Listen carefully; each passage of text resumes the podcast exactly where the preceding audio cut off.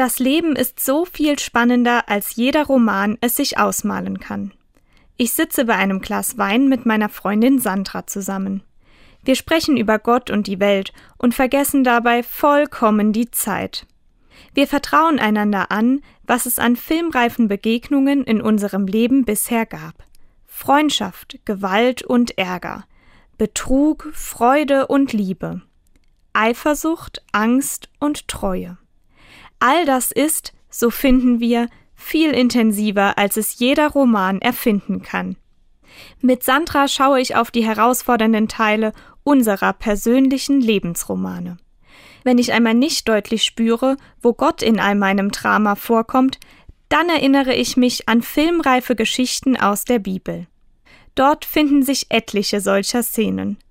Eine riesige Sammlung menschlicher Erfahrungen, die echte Lebensgeschichten sind. Und auch dort gibt es nicht immer nur Friede, Freude, Eierkuchen. Da ist zum Beispiel ein Mann, der seinen eigenen Bruder ermordet. Oder eine Frau, die beim Baden von zwei Männern bedrängt wird. Und es wird von einer Freundschaft erzählt, die geleugnet und verraten wird. Diese Geschichten trösten mich, denn die Bibel erzählt, wie in all den dramatischen und freudigen Szenen Gott mit den Menschen unterwegs ist. Manches Mal spüren sie das ein anderes Mal gar nicht. Sie zweifeln an ihm.